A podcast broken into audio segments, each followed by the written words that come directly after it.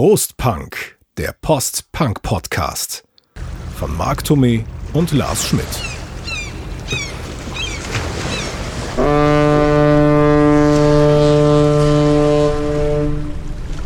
Moin!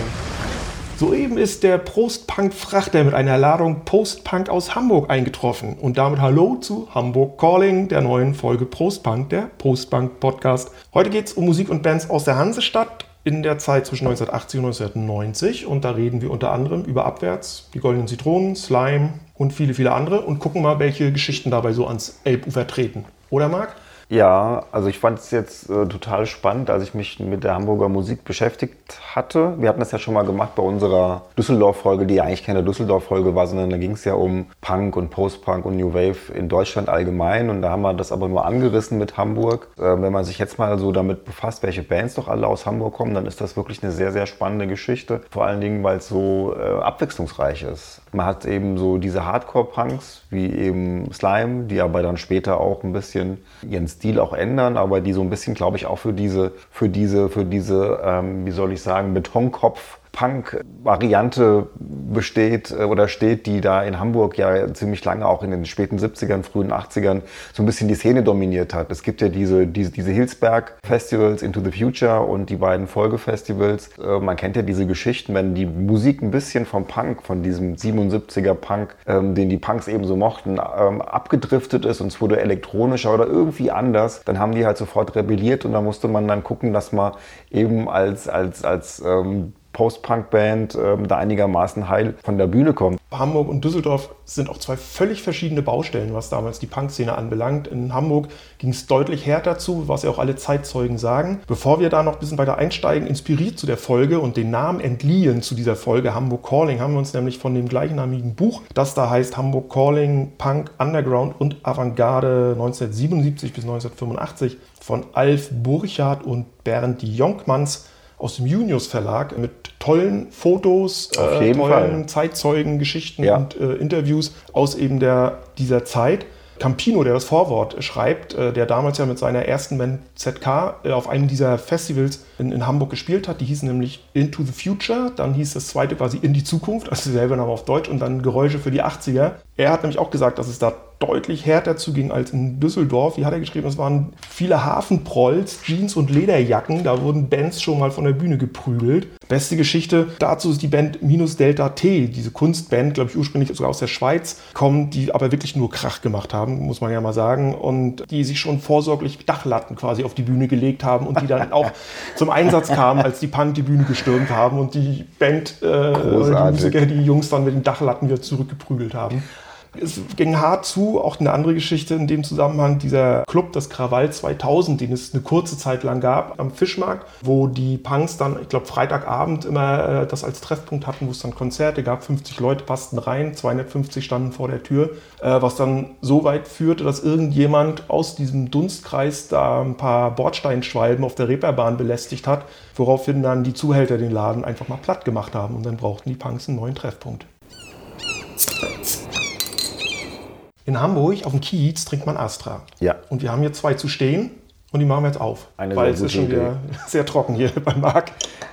Ja, aber das ist schon klasse. Ich finde auch so ähm, auf dem Kiez, wenn man da so unterwegs ist und ähm, dann an, so, an diese Bütchen und sowas rangeht. Äh, also Astra ist ja irgendwie so die Muttermilch. Also ja. das kriegst du ja wirklich überall und alle trinken es. Ich finde es jetzt ja gar nicht so mega nee, lecker, muss ich sagen. Richtig. Aber irgendwie gehört es halt einfach dazu. Ich glaube, wir könnten eigentlich auch aus der Flasche trinken, oder? Ich kenne das so. wir, haben, müssen, wir haben auch Astra-Gläser, wir können auch aus der Flasche trinken. Dann nehmen, dann heben wir uns die Gläser nachher für, das, für die andere genau, Hamburger Biersorte. So. Ja, wir machen das mal so. Prost. Und dann trinken wir jetzt was.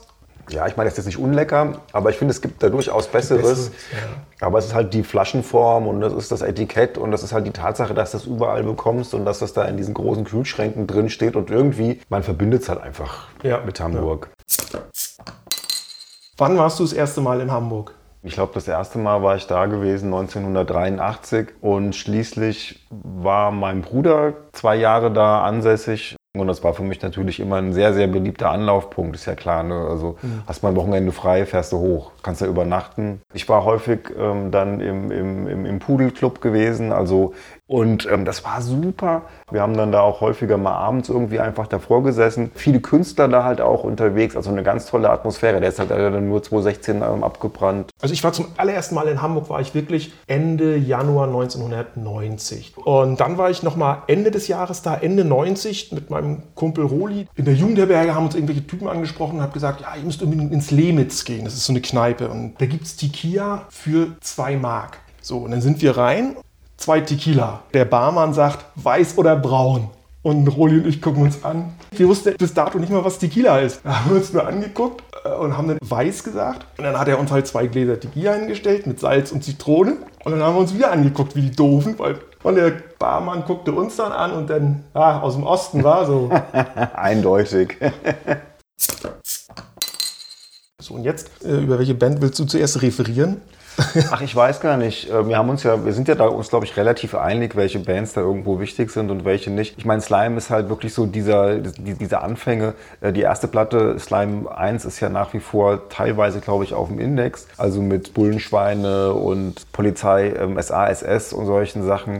Ich habe ja kurioserweise erst 2011 indiziert worden. Wir haben immer, immer wieder mal Probleme gehabt. Es gibt ja, ja so, eine ja, ganze, so eine ganze Indizierungsgeschichte. Ja, dann hat wieder einer geklagt. Ich meine, Deutschland muss sterben, darf man ja auch jetzt irgendwie, darf man ja wieder singen bzw. spielen. Deutschland muss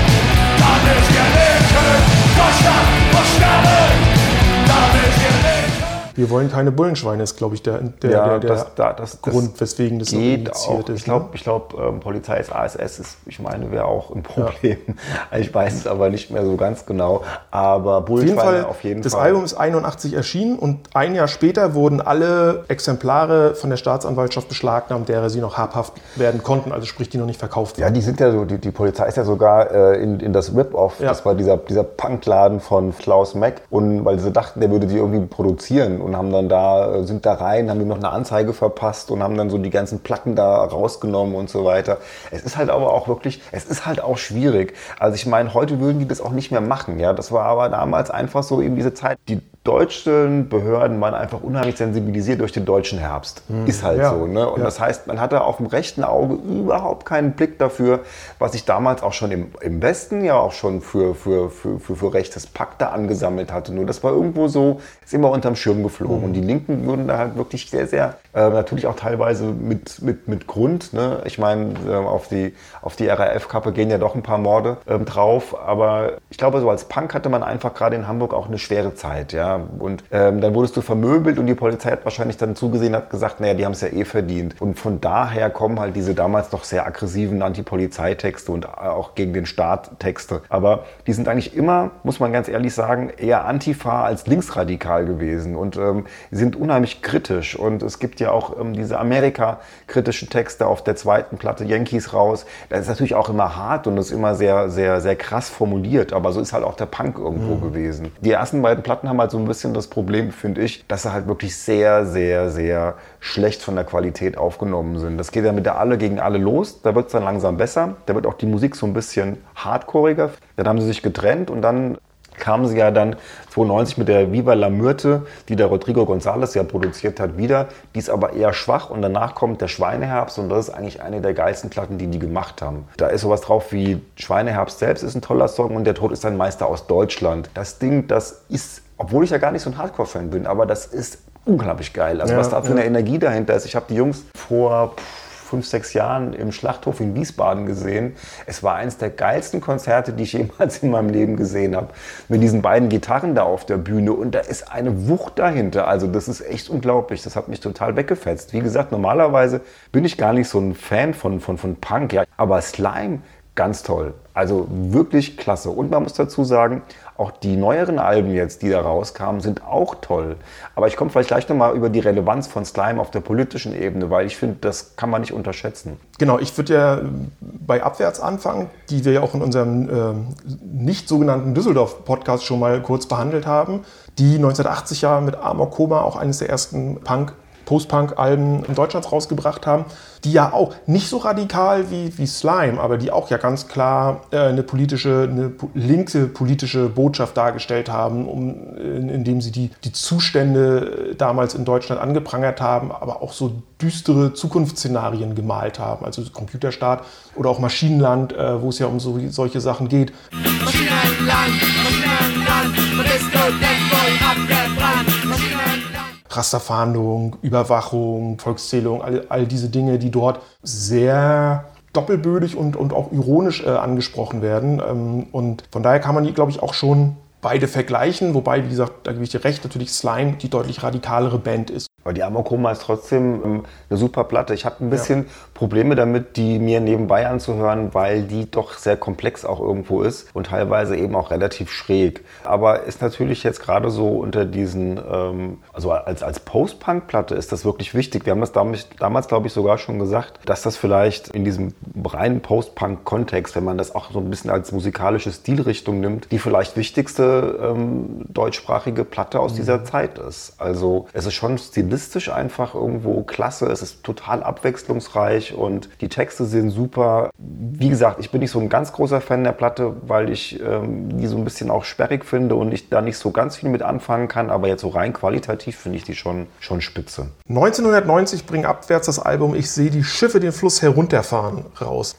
Äh, als Single, aber nicht auf dem Album, gab es das Lied Sonderzug. Und das war zum einen inspiriert durch diesen ganzen Hype um den Mauerfall und die Wiedervereinigung und zum anderen auch inspiriert von dem Titanic-Cover mit Zonengabi im Glück. Das heißt eben unter anderem in, in, diesem Song, nimmt nun zum Dank die Apfelsine in Empfang oder es gibt Bananen und Tomaten und von allem zu viel. Also dieser ganze Überfluss dieser, dieser Konsumgesellschaft, der dann da über die, die Ostdeutschen hereinbrach oder später noch hereinbrechen sollte, weil Anfang 1990 waren zwar die ersten Marktschreier mit ihren Bananen schon auf den ostdeutschen Märkten, ich habe es ja auch live miterlebt, aber mangels Westgeld war das mit dem Konsum eben nur äh, eingeschränkt möglich. Übrigens auch einer der ersten LKWs, der in Stralsund auf dem neuen Markt stand, war einer von Beate Use, der dann äh, Beate Use-Kataloge vom Laster geschmissen hat und das Volk.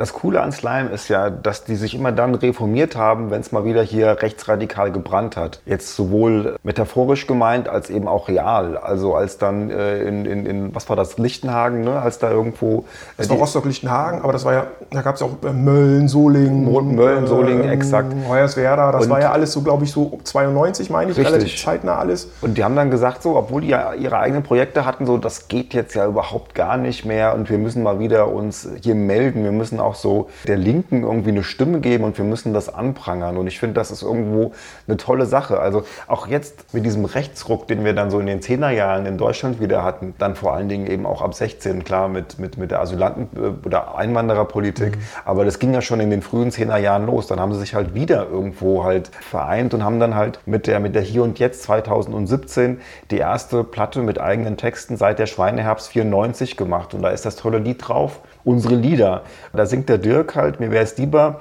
unsere Lieder wären nicht mehr aktuell und niemand würde sie noch singen. Sie wären nur ein Zeugnis einer längst vergessenen Zeit und keine Zeile würde heute noch stimmen. Und das finde ich halt total toll, weil wenn man sich das so anguckt, wie die damals eben schon als Antifa-Band gegen diesen rechten Mob singen und man sich das heute anhört, dann hat das wieder so eine totale Relevanz. Und ich glaube, wenn ich jetzt Slime wäre, ich würde auch denken, so, ich kann ja hier auch machen, was ich will. Ja, es wird einfach hm. nicht, hm. es wird einfach nicht besser. Es gibt ja immer mal so Phasen, wo das dann eben nicht so schlimm ist. Naja, aber das finde ich irgendwie eine, eine coole Einstellung, ja, zu sagen, Leute, wir hatten eigentlich ganz andere Projekte vor, aber ihr müsst es mal wieder von uns hören, was ja. Sache ist. Als kann ja. ich einen, einen, Buchtipp vielleicht dazu abgeben. Ja, und zwar ist das, ähm, nämlich, das ist nämlich die, die, die offizielle Slime-Bio.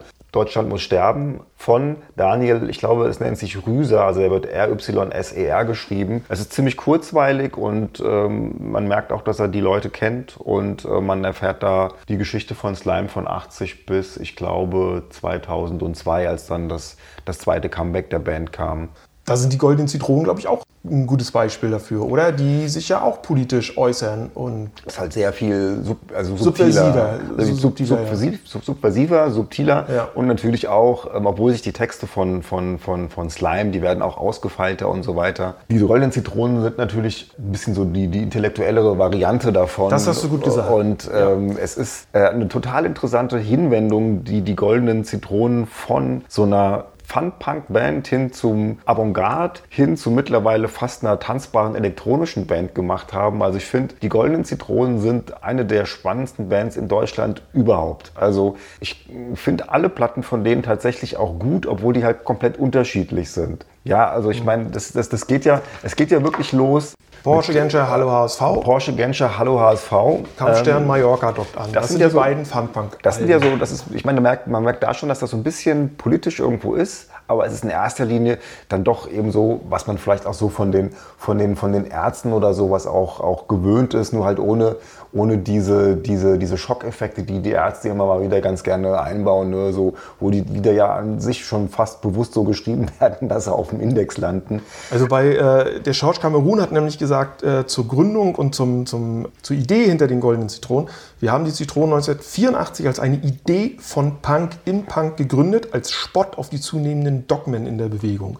Genau genommen, musikalisch, stilistisch gesehen, würde ich es überhaupt nicht als Punk es bezeichnen. Es, es hat, es hat ja. so diesen, äh, aufgrund der, der sehr witzigen äh, Texte, ist es dann schnell in diesen Fun-Punk-Kontext geraten, wo die Band ja dann aber auch nach diesen ersten beiden Alben sofort quasi die, die Reißleine gezogen hat und sich stilistisch und inhaltlicher geändert hat, weil die sonst, glaube ich, verbrannt worden wären in diesem, in diesem Kontext. Genau, und stilistisch, da ist Rock'n'Roll, Rockabilly drin, da ist Schlager drin, da ist Country drin. Ich meine, die haben Banjo, was übrigens Rodrigo González gespielt hat, teilweise Sch- Schlager äh, gecovert. Also ich finde es äh, spannend. Also so das erste Mal, finde ich, wo man sowas irgendwo merkt, ist die Fuck You. Also alleine auch schon diese Albennamen, ja.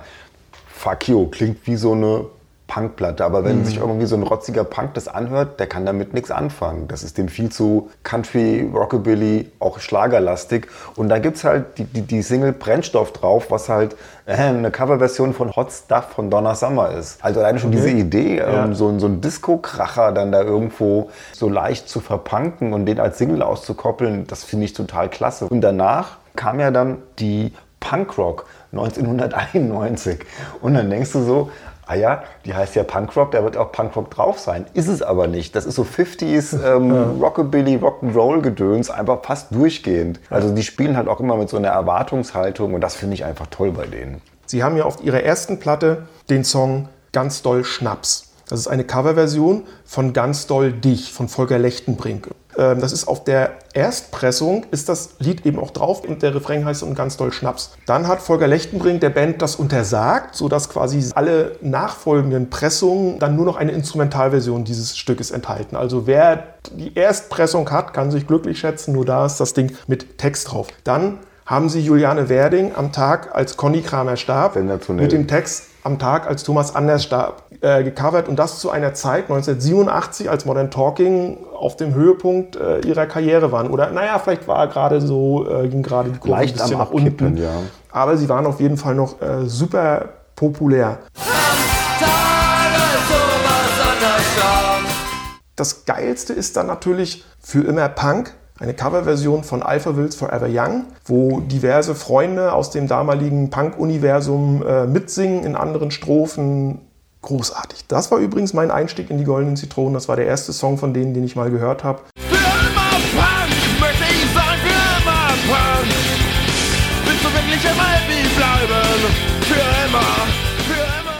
Und damit hatten sie dann mein Herz im Sturm erobert. Aber wie gesagt, ich habe sie dann äh, aufgrund dieser vielen stilistischen Wechsel dann in den, in den Folgejahren, vor allem in den 90ern, bin ich da irgendwie nicht mehr hinterhergekommen.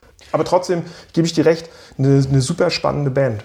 Also der Tag, als Thomas Anders starb. Und das war für mich damals so ein Zeichen dafür, dass die Jungs ähm, so dieses, diesen Stempel Funpunk auf der Stirn haben. So wie die, wie die Ärzte. So habe ich das damals eingeschätzt. Ja, du nimmst halt so eine, eine nette Melodie, die auch noch irgendwo bekannt ist und äh, machst da halt einen lustigen Text drauf, der aber schon wieder so am Skandal entlang schrammt, dass du sicher sein kannst, dass du viel Aufmerksamkeit hast. Und da waren die für mich erstmal durch. Und ich habe das auch gar nicht mehr auf dem Schirm gehabt, bis dann in der Zeitschrift Specs das ähm, 94er Album Das bisschen Totschlag in den höchsten Tönen gelobt wurde. Und dann habe ich da wieder reingehört. Und das sind diese Stilwechsel, die du gerade angesprochen hast. Das bisschen Totschlag ist ein unglaublich geiles Album, weil die auf einmal völlig weg sind von diesem, von diesem Punkartigen und von diesem Rockabilly, sondern hin ich würde mal sagen, in so eine Art, ja, ähm, es ist ein bisschen funky, du hast auch teilweise so jazzige Elemente. Der Schorsch Cameron beginnt diesen typischen, mittlerweile für die Zitronen typischen Sprechgesang. Sie haben ja auch teilweise wirklich so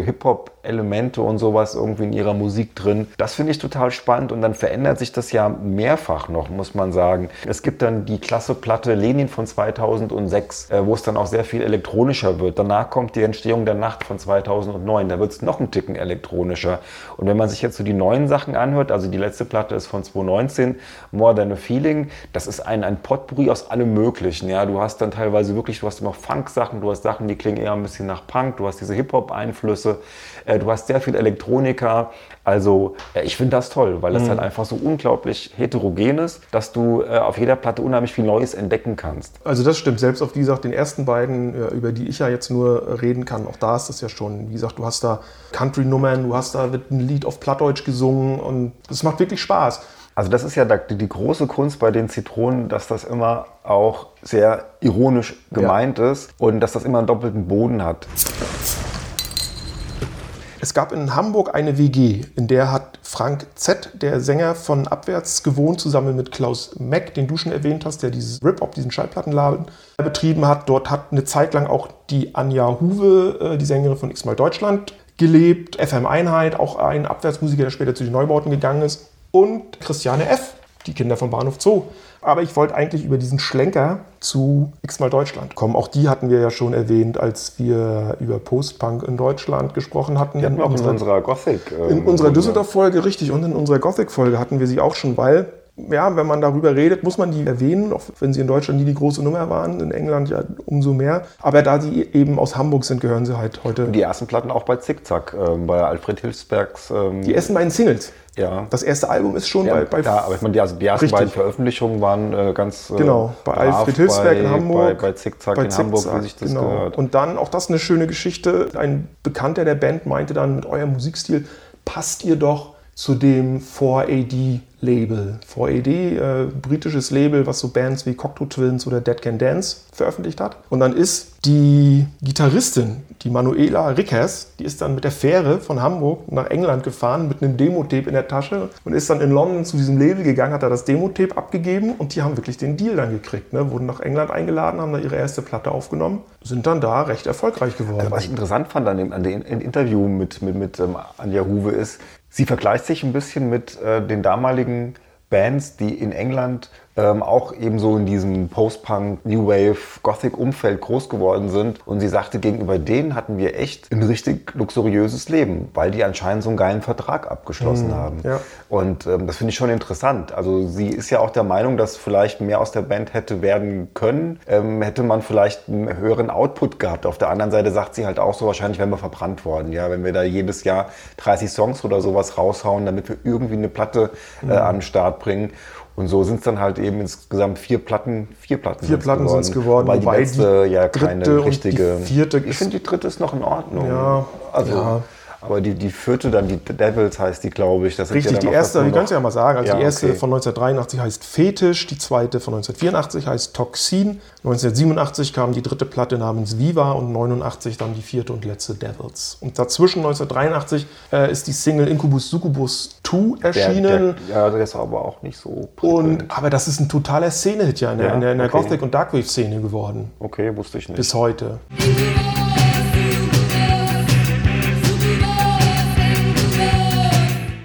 Den, also den ersten Teil, also das, das, das Original finde ich schon ziemlich cool. Muss ja, der, das ist doch ein bisschen ruppiger und rauer. Und das zweite ist ein bisschen gefälliger. Und wahrscheinlich haben sie gesagt, hm. wir machen das nochmal ein bisschen glatt und rund. Dann bringen wir es als Single raus. Und wenn du dir heute irgendwelche, ich sag mal so, so Compilations oder äh, Rankings anguckt, so die einflussreichsten, wichtigsten Gothic-Songs der 80er, da ist das Ding überall Ja, ich habe neulich ähm, auf, auf YouTube so ein Video gesehen, war ein viertelstündiger Zusammenschnitt über äh, The Evolution of Gothic Rock. Und da darf natürlich auch ähm, x-mal Deutschland nicht fehlen, neben diesen ja. ganzen großen Namen. Und das ist schon interessant. Bei uns ist es wirklich nicht so richtig durchgedrungen, dass die Band eine sehr große, also dass das einfach eine Szenegröße ist und was die auch so ein bisschen für diesen Stil gemacht haben. Weiß nicht, woran es lag. Hat, hat dieses britische Label keinen guten Vertrieb in Deutschland gehabt oder keine gute Promo-Abteilung? Interessant, wenn man überlegt, was dann so ab den späten 80ern, frühen 90ern in Deutschland für eine Gothic-Szene entstanden ist. Aber in, diesen, in diesen frühen 80ern, da war das irgendwie kein, kein großes Thema hast eine gewesen. Band mit einem, mit einem, ja, damals schon ein Name, auch wenn es ein Indie-Label ist, aber ein, trotzdem ein namhaftes Label, wirklich eine gute Band mit Potenzial. Du hast eine bildhübsche Sängerin, also die, die hat die mit, ich sag mal, Modelqualitäten mit, mit sich bringt. Das sind da alles ja Verkaufsargumente, auch wenn es sich jetzt hohl anhört. Aber auf der anderen Seite, wenn sie halt selber sagt, so ähm, in London haben wir uns total wohl gefühlt Mhm. und wenn ich nach Hamburg zurückgekommen bin, da kam ich mir vor, als käme ich ins Dorf, dann ist es natürlich auch eine Entscheidung der Band, dann erstmal eben in, in England bzw. in London zu bleiben. Schöne Episode ist auch in London, als sie mit äh, Susan the Banshees zusammen auf Tour gewesen sind. Und dann hat der, ich, Steve Severin oder so war es, dann hat er gesagt, Mensch, wir haben uns nach unserem Konzert noch mit unseren Fans getroffen. Und, und Anja Huwe so, was? Ich habe die gar nicht angeguckt, ich bin einfach an denen vorbeigegangen. Das hat sie auch mal in einem späteren Interview äh, bestätigt, dass sie auch so eine gewisse Arroganz an den Tag gelegt haben. Die haben auch während des Konzertes nicht kommuniziert mit ihren Fans. Gab es keine Ansagen, kein Hallo, kein Tschüss, kein Danke. Das gehörte dann so zum, zum Image mit dazu. Und heute macht sie ja in Kunst, in Bildern. Ne? Sie hat ja irgendwie noch Kunst studiert in London und da habe ich einen interessanten Beitrag gesehen im NDR-Fernsehen äh, von vor einigen Jahren, den es aber auf YouTube gibt. Sie hat nämlich eine seltene Gabe, die nennt sich Synästhesie. Wenn sie Farben sieht, hört sie Ach, Musik. Musik. Rot hat einen Und- anderen Klang als Gelb dann sozusagen. Ja, ja, ja, ja. Und auf diese Art und Weise entwirft sie halt Kunst. Ja, und lebt davon. Also, die hat Ausstellungen irgendwo auf der ganzen Welt, in irgendwelchen Galerien, hat auch eine Weile in New York gelebt. Aber ich muss mal ganz kurz was noch mal, Besonderes. noch, noch mal, noch mal einhaken bei der Tatsache, weil das mich jetzt doch gerade so ein bisschen umtreibt, warum dieser düstere Sound, dieses Bleak Wave, Dark Wave, Gothic Rock, wie du es auch immer nennen magst, von deutschen Bands tatsächlich hierzulande irgendwo nicht so akzeptiert wurde damals. Weil guck dir Geisterfahrer an. Also ich habe mir jetzt wirklich nochmal beide Platten, also die ersten beiden, sie haben ja dann noch mehr gemacht, aber die ersten beiden sind eigentlich so die relevanten von Geisterfahrer angehört. Die erste heißt Schatten voraus, kennst du die? Nee, ich kenne nur das Fest der vielen Sinne. Ja, die Schatten voraus ist nochmal eine ganze Etage tiefer anzusiedeln in diesem düster Morast. Da sind so geile Sachen drauf, wie zum Beispiel Scharlach. Also ein düster, treuendes Ding. Ich habe das jetzt auch vor ein paar Tagen zum ersten Mal gehört, weil ich auch nur das Fest der vielen Sinne kannte. Aber ist echt toll. Hörst dir mal an, weil du stehst ja noch mehr auf solche Musik als ich. Also auch teilweise, der, der, der Ruff klingt fast so ein bisschen so, so, so mittelalterlich, so von, seiner, von seinem Gesangsstil her. Und ähm, sie haben auch interessante Geräusche. Es orgelt mal so ein bisschen. Du hast auch manchmal wirklich so leichte Mittelalter-Soundanleihen. Und es ist echt eine richtig finstere, aber sehr, sehr, sehr gut gemachte Geschichte. Okay. Also Das echt ist ja ein toll. Tipp. Die hätten wir auch ruckzuck und ohne größere Probleme in, unseren, in unsere Gothic-Episode Mhm. mit einbauen können, weil das wirklich so ein bisschen so eine Art auch so Proto-Gothic ist. Wir haben uns ja damals darüber unterhalten, wie viele Bands eigene Musik gemacht haben, wo es das Label Gothic Rock noch überhaupt gar nicht gab. Und da würde ich die auf alle Fälle ähm, Mhm. drunter nehmen. Also das ist schon interessant. Also auch so diese Tiefe, die die damals schon hatten und auch so diese Experimentierfreudigkeit. Also es sind zwei wirklich ähm, klasse Platten. Da hast du mir jetzt ja eine, eine, wirklich eine Steilvorlage geliefert, weil ich ja noch eine weitere Hamburger Band in den Ring schmeißen wollte, nämlich Girls Under Glass. Da sind wir ja schon bei dem Dark Wave und Gothic. Ne, Girls Under Glass 1986 gegründet. Es gab aber schon eine Vorgängerband namens Calling Dead Red Roses. Die hat allerdings nur ein Jahr existiert, irgendwie ein Album hinterlassen, was du heute irgendwie so gut wie nicht mehr kriegst. Das heißt auch 1985, also genauso wie dieses Jahr, in dem diese Band existierte. Mein Stuhl knackst doch schon wieder ein bisschen. Also, liebe Zuhörer, wenn ihr es ab und zu mal knacksen hört im Hintergrund, das ist mein Ja, es sind alle Stühle. Ich wir sitzen ja auch ich wirklich nicht, antiken Möbeln. Ja, ich könnte ja auch still sitzen.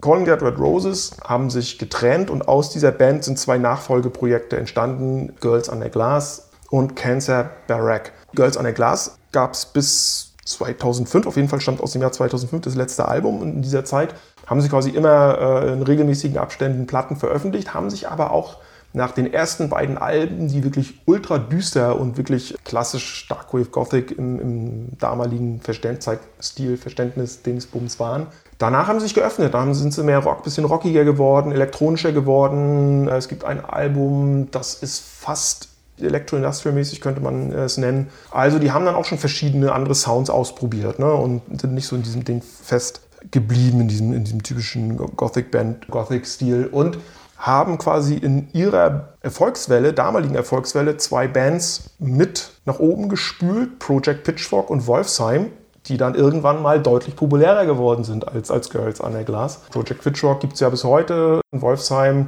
habe ich mich jetzt mal schlau gemacht, weil von denen hat man ewig nichts mehr gehört. Der Peter Heppner, der Sänger, ist ja irgendwie auch seit geraumer Zeit schon solistisch unterwegs. Die liegen im Rechtsstreit. Also Wolfsheim ist ja ein Duo, also Markus Reinhardt, der sag mal so, hauptsächlich für die Musik zuständig war, und Peter Heppner, der Gesang. Und die haben sich irgendwann mal offensichtlich über die Zukunft des Projektes zerstritten oder sind sich uneins.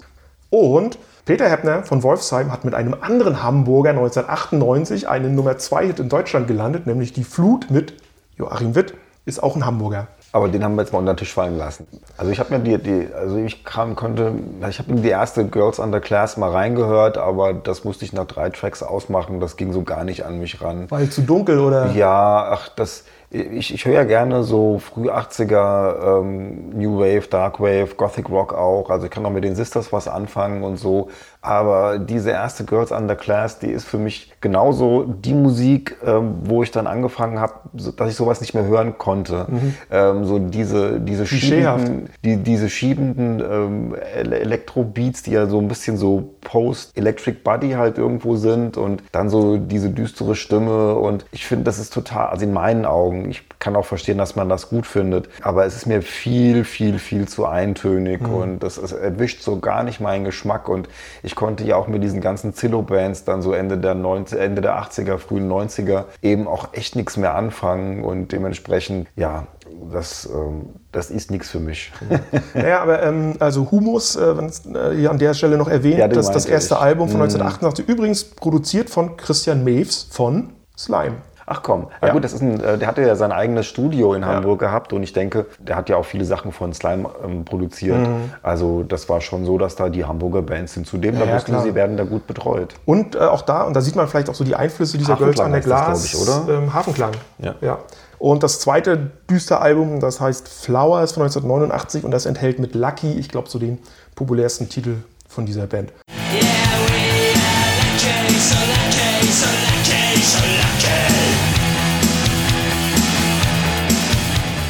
So Cancer Barack, wenn wir die Zeit haben, hätte ich noch eine coole Geschichte zu erzählen. Die haben nur zwei Alben veröffentlicht und auf dem zweiten Album gibt es den Song Beischlaf mit 60 Kilogramm Hackfleisch. Und vielleicht erinnerst du dich an die Sendung Domian. Aber sicher doch. Genau, wo ein Anrufer äh, erzählt hat, dass er einmal im Monat in, den, in die Metzgerei geht, sich 60 Kilo Hackfleisch kauft, daraus eine Frau formt und mit der dann Sex hat. Genau diese Geschichte erzählt dieser Song von Cancer Barack. Und es gibt natürlich die wildesten Gerüchte, dass dieser Anruf von der Band gemacht wurde. Es ist nicht bestätigt. Es gibt einen Wikipedia-Eintrag äh, zu dieser Band und da steht, dass die Band dahinter steckt. Allerdings ist dieser, diese Behauptung nicht durch Quellen belegt. Marc und ich haben ja früher mal in derselben Redaktion gearbeitet für ein großes deutsches äh, Internetportal. Und als Domian seine Sendung aufgegeben hat, habe ich einen Artikel drüber geschrieben. Und da bin ich natürlich über diese Hackfleischgeschichte gestolpert. Und weil ich Kontakt zu einem dieser Musiker hatte von der Band, der auch bei Girls on the Glass mal mitgespielt hat, habe ich den angerufen und habe ihn gefragt, ob er mir das jetzt bestätigen kann oder nicht. Er hat es nicht bestätigt. Also vorstellen könnte ich mir das schon, dass man auf so eine Idee kommt, ja, weil äh, wenn man an Domian denkt, dann denkt man immer an diese Hackmasse-Geschichte. Es ist einfach irgendwie furchtbar, genau. aber es hat auch so der Typ, der Anrufer, Geschichte. wer immer es ist, dass der den Song kannte, das glaube ich, weil der erzählt Details, die wirklich so in diesem Text vorkommen. Dass er also die Brüste formt, weicher, warmer Würmerhaufen heißt das irgendwie in dem Text. Und dass er sagt, dass gerade so dieses Weiche, dass ihn das so anzieht. Also Arme, Mund und Vagina, rohes Fleisch, ich spüre dich. Jeder Schlag, ein neues Loch. Also da muss er wahrscheinlich dann, das, dann Vielleicht er hat schon dann irgendwie, ist wahrscheinlich echt ein Fake ne, und äh, inspiriert von Cancer Barack. Aber ich finde die Geschichte Spricht klasse. dann wieder für den guten Musikgeschmack von dem Anrufer. Ja. Wichtiger Name in dem Zusammenhang ist, wir könnten noch erst noch mal Ich wollte gerade sagen, ich, ich habe noch einen Minischluck in meinem Astra. Wir machen mal das nächste Bier auf. Du hast den Heber. ich habe den. Das habe ich übrigens zum allerersten Mal auch in Hamburg getrunken. Das hat mir ein, ein Freund, der wiederum eine Freundin in Hamburg hatte, wärmstens empfohlen. Das war irgendwann in den 90ern. Da war das anscheinend gerade irgendwie so ein großer Hype um dieses Bier. Welches Bier ist es denn? Duckstein. Auch unseren Hörern sagen, welches es Ja, ist. Ich wollte die Spannung erstmal ein bisschen aufbauen. Ein, ein, ein, ein rotes Bier, bisschen milder, aber Blond steht hier auf dem Ja, das haben sie ja schön formuliert. Rotblond Original. Aber ist echt ein leckeres Bier. Das war damals so ziemlich hochpreisig auch irgendwie. Immer noch. Das war so Ich ein es- Mhm, Eli-Bier gewesen. Das war Holsten, sagtest du, ne? Also ja, äh, Karlsberg. Also Astra, Okay. Mhm. Holsten und Duckstein gehören inzwischen alle zu Karlsberg Brauerei. Ich glaube, früher war das mal die Holsten Brauerei. Guck mal hier, schön gerecht Ach, aufteilen. hast aber echt schön gemacht. ja, So können wir mal die Gläser klingen lassen. na denn. Zum Wohle. Schon ewig nicht mehr getrunken, muss ich sagen. So unten, Clark, dann klingt es nicht so schön. Ich finde, oben klingt immer besser. Könntest du nochmal anders ausprobieren. Naja, Ah, ja. War ein Versuch wert. klang ähnlich. Ja gut, das ist halt so ein dickwandiges Glas. Das ist sehr malzig, ne? Aber ist auch jetzt der Unterschied halt zum Astra. Eigentlich hätten wir es eher trinken müssen, weil es milder und süßer ist. Ja, aber ich finde es trotzdem eigentlich lecker. Okay, wir kommen mal zu jemandem, den ich eigentlich auch ziemlich interessant finde. Ähm, nicht nur durch seine Band, sondern auch generell, was der Mann so gemacht hat. Auch wenn ich jetzt mit seinem späteren Werk nicht mehr so klar kam. Wobei ich auch ganz ehrlich sagen muss, man müsste sich da vielleicht noch mal ein bisschen reinhören. Und zwar ist es halt Holger Hiller. Das Interessante ist ja, dass der ganz am Anfang bei Geisterfahrer war und dann halt zusammen mit Thomas Fehlmann Palais Schaumburg gegründet hat. Richtig. Und von denen hatten wir es ja auch schon in unserer Post-Punk-Folge, wo wir die frühen Jahre des deutschen Post-Punk beleuchtet haben. Denn die erste Platte von denen, auch ähm, Palais Schaumburg betitelt, ist für mich auch so eine der großartigsten Platten aus dieser Zeit. Also ich finde das total spannend, was die da machen mit, diesen, mit dieser Rhythmussektion, die sehr funky ist, mit, mit Bläsereinlagen, dann so ein bisschen diese teilweise ja fast schon dadaistischen Texte, die sich äh, an, an auch teilweise an, an Kinderliedern anlehnen. Dieses komplette Album ist einfach eine tolle Sache. Äh, wir bauen eine Stadt, das hatte ich ja schon beim letzten Mal erwähnt. Willst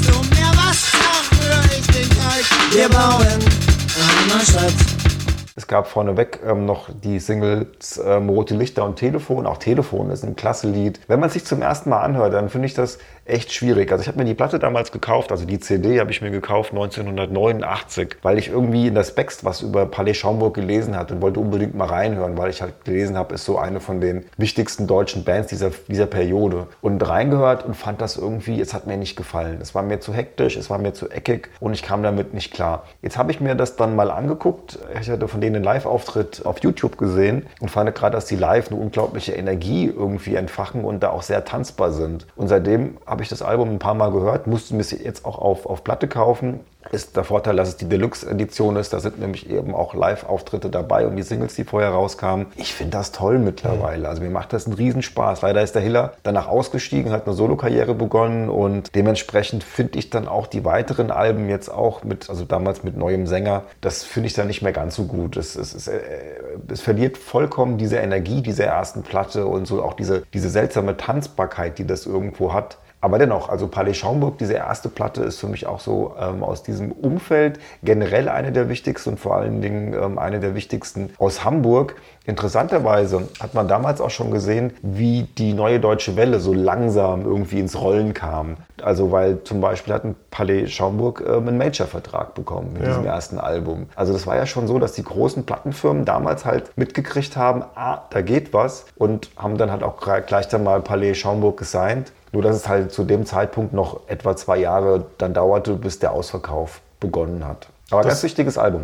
Genau, du hattest die Platte ja in unserem Düsseldorf-Podcast ja auch, glaube ich, zu deinen Top 3 oder äh, wichtigsten Alben aus dieser Zeit. Wir hatten aber auch in unserem Düsseldorf-Podcast den Herrn Andreas Dorau schon mal kurz erwähnt, weil er ja damals auch da mit der, mit der Düsseldorfer Szene auch einiges zu tun hatte, aber er ja eigentlich ein Hamburger Jung ist und der ja mit seinem Fred von Jubi, äh, vom Jupiter ja ähnlich verbraten wurde. Ne? Fred vom Jupiter, die ja zuerst auch bei einem äh, Independent-Label erschienen ist und dann hat die Industrie zugegriffen und einen doch ziemlich verstörten jungen Andreas Doro zurückgelassen. Ich habe mir gerade mal die, die, die Platte, die habe ich mir jetzt als, als Neupressung ähm, Ja. gekauft, noch im Original, also die ähm, Blumen und Narzissen von Dorau. Ich finde das Album großartig. Also es ist eine völlige Fehleinschätzung, sagt Dorau auch hier in Hamburg Calling, wenn man irgendwie denkt, dass Fred vom Jupiter signifikant für das Album wäre. Er sagt ja selber, er hat mit dem Song seine Probleme, Probleme erst ein bisschen auch verstört,